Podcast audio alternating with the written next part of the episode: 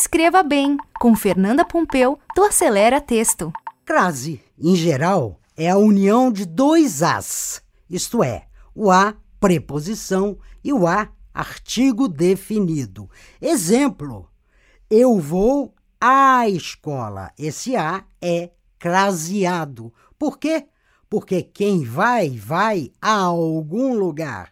E tem um artigo que define aonde você vai. A escola.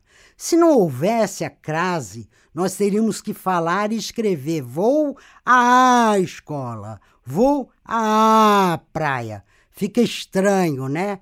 Conclusão: preposição a mais artigo definido feminino a sempre acaba em crase. Mais dicas de português no aceleratexto.com.br.